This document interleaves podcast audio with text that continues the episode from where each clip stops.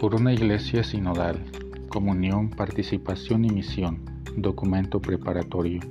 La sinodalidad en la vida y misión de la iglesia es un tema aún pendiente. Sin embargo, la misma comunidad eclesial, de la mano del Papa Francisco, está en constante proceso de discernimiento, diálogo y apertura sobre el tema. Este documento preparatorio tiene el objetivo de ofrecer las herramientas necesarias en su etapa de apertura y para las iglesias locales. Por lo tanto, forma parte de la primera etapa del sínodo, el cual se celebrará en Roma en octubre de 2023. Te invitamos a seguir meditando con nosotros este documento preparatorio.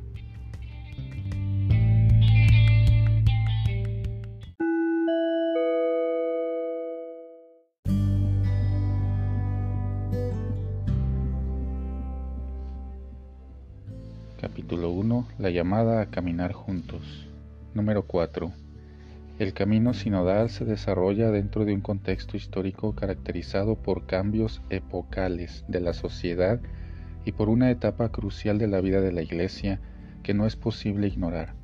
Es en los pliegues de este contexto complejo, en sus tensiones y contradicciones, donde estamos llamados a escrutar a fondo los signos de los tiempos e interpretarlos a la luz del Evangelio. Gaudium et Spes número 4. Se señalan aquí algunos elementos del escenario global más estrechamente vinculados con el tema del sínodo, pero el cuadro deberá enriquecerse y completarse a nivel local.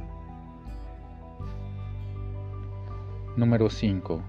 Una tragedia global como la pandemia del COVID-19 despertó durante un tiempo la conciencia de ser una comunidad mundial que navega en una misma barca donde el mal de, un, de uno perjudica a todos. Recordamos que nadie se salva solo, que únicamente es posible salvarse juntos. Al mismo tiempo, la pandemia ha hecho detonar las desigualdades y las injusticias ya existentes. La humanidad aparece cada vez más sacudida por procesos de masificación y de fragmentación. La trágica condición que viven los migrantes en todas las regiones del mundo atestiguan cuán altas y fuertes son aún las barreras que dividen la única familia humana. Las encíclicas Laudato Si y Fratelli Tutti explicitan la profundidad de las fracturas que marcan los caminos de la humanidad, y a esos análisis podemos hacer referencia para disponernos a la escucha del clamor de los pobres y del clamor de la tierra y reconocer las semillas de esperanza y de futuro que el Espíritu continúa a hacer germinar también en nuestro tiempo. El Creador no nos abandona, nunca hizo marcha atrás en su proyecto de amor, no se arrepiente de habernos creado. La humanidad aún posee la capacidad de colaborar para construir nuestra casa común.